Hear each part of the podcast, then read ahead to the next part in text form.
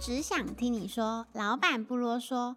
在这个节目中，我们会跟你分享关于职场中各式各样的经验，希望能带给你一些想法，及帮助你解决职场中的大小烦恼。准备好了吗？Ready, go！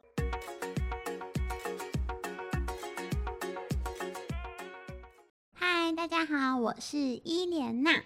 那今天这一集主要是想跟大家聊聊履历怎么写才吸睛。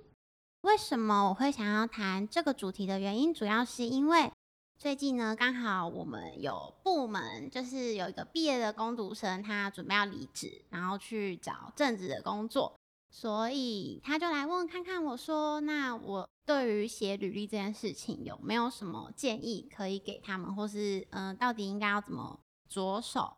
但其实我自己对于面试官到底怎么审核履历，其实非常不清楚。然后也超级好奇，说就是人资啊，他们到底是怎么去审核履历的？所以呢，我今天特别邀请了我们公司的人资小花来与大家分享一下履历到底应该要怎么写，才有可能获得面试的入场券。让我们欢迎小花。嗨，大家好，我是小花。嗨，那其实我觉得好像不管是对新鲜人啊，还是有工作经验的人，他们就是假设他们想要转职的话，其实履历这件事情好像对他们来说一直都是一个很大的课题。那其实就是我开始在盲投盲投履历的时候，我就上网 Google，然后就发现有很多很多的文章都在教说，哎，履历到底应该要怎么写。但是我觉得他们好像每一个都大同小异，也会心里想说，那我这样子跟着写，真的。就是脱颖而出嘛，还是怎么样？所以我这边也想要跟小花请教请教一下，说那到底应该要怎么打出一份可以在短时间内瞬间就是吸引人知的目光的履历呢？这样，我觉得其实第一个人知会看到的是一个自我推荐的部分。自我推荐是指什么意思？就是他会在上面写说他过去有哪些成绩，嗯。然后可能是他的得奖记录啊，或是在学校的时候，可能一些志工啊，或是有学生会长的这种成绩，嗯，利用那些过往的经历来吸引我的眼睛，嗯。但是其实像我以前在学校的时候，课业比较重，所以我对大学的社团好像也没有什么心力着重在这边上面。所以像我这种默默无名的人啊，在履历上面到底？应该要着重在哪一个部分呢？我觉得你可以透过你学到的东西，然后去说明你可以带给公司哪些的帮助。嗯，那我之前的话，其实是有在履历上面会写到说。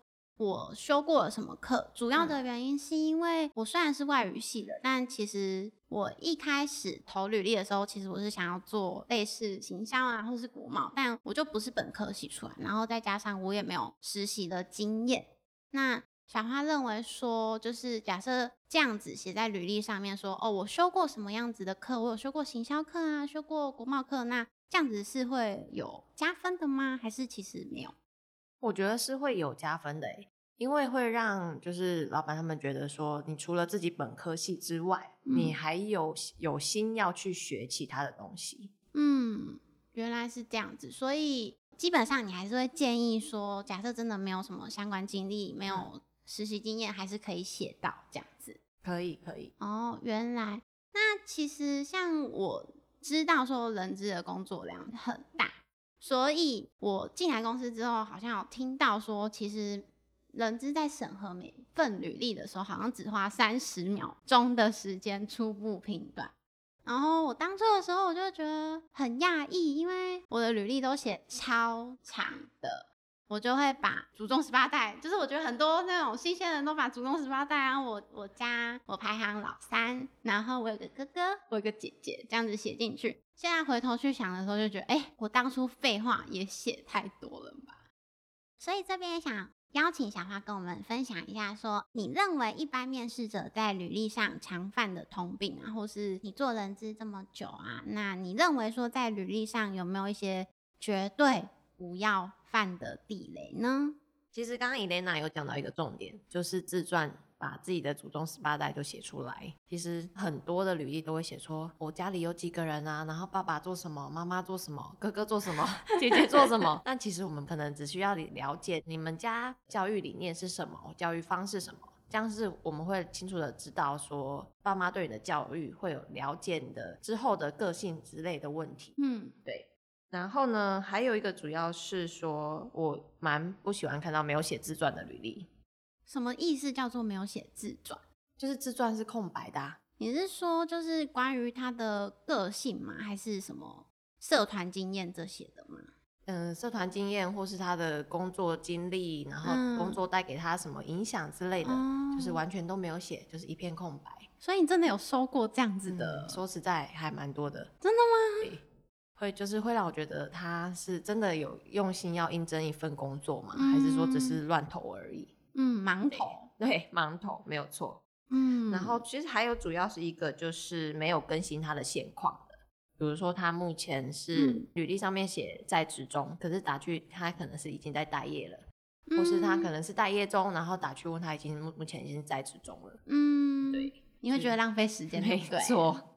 嗯，了解。那所以其实基本上，我觉得就是在投履历的人最好还是可以站在就是人资的立场，就是会想说，哎，我跟你又不认识，那我到底应该要就是你到底要怎么写才有办法？就是让人资可能对你有一点点的了解，让他对你有一点点的吸引力，这样子对吗？没错。那还有一点是，就是其实因为履历很多，那是不是在前面履历前段的时候可以尽量写的丰富一点点？丰富嘛，我觉得是写出重点诶。嗯，对他重点的，他可能过去的丰功伟业，重点写几个出来，然后，嗯，我觉得主要是要针对他要投的是哪几个类型的公司，因为投不同的公司也会有不同的写出来的方式，就是我觉得不同类型的公司履历的写法也会不一样，对。因为其实像之前的时候，蛮多人会跟我说，例如说像我现在要投，假设我要投递的履历是，呃，职位是行销助理，那我可能就是要比较着重在行销的部分。是啊，那为什么为什么要这样子？因为我们不想要看到，就是比如说我应征行销，嗯，可是你的履历跟行销完全没有相关啊，嗯，经历之类的。不是你所学的，但是我相信，其实应该蛮多新鲜人都还是不知道说要针对职务的内容，然后撰写不同的履历这一点。然后另外还想要问问看，小花说，就是你做人资那么久啊，有没有一些让你特别印象深刻啊，或是很想要拿出来跟我们大家分享一下的故事呢？有诶。其实之前看过一份履历，真的还蛮印象深刻的。他的自传里面就是写说，算命师就是算出来他适合做行销类的工作，什么什么之类的。但他就投行销工作，但是他完全没有相关的经历。嗯，他所以他就是在自传里面写说，因为算命师算说他适合这个工作，所以他就投递了。太奇特了吧！天哪，怎么会这样子？所以哦，等一下说算命师说，哎。你适合这间公司，那他就专门投，一直投这间公司吗？嗯，我相信他应该是还蛮信，就是宗教这一回事的。嗯，然后之前另外一个比较印象深刻的是打电话邀请面试的时候，嗯，就是有一个人选呢，打电话过去邀请面试，一接他就狂哭，哈，他就狂哭，我我很紧张，我想说，我就问他怎么了，然后他也不说。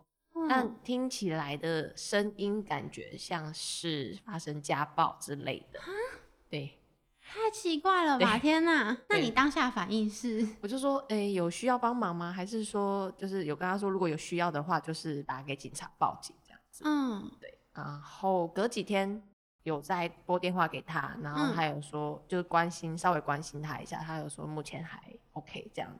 可是这样子的状况，应该没有敢公，没有公司敢录取他吧？对，就是就是刚好那个职缺也已经找到人了。嗯，对。假设我是人资的话，我应该也会超级印象深刻。对，就是整个下包。嗯，对。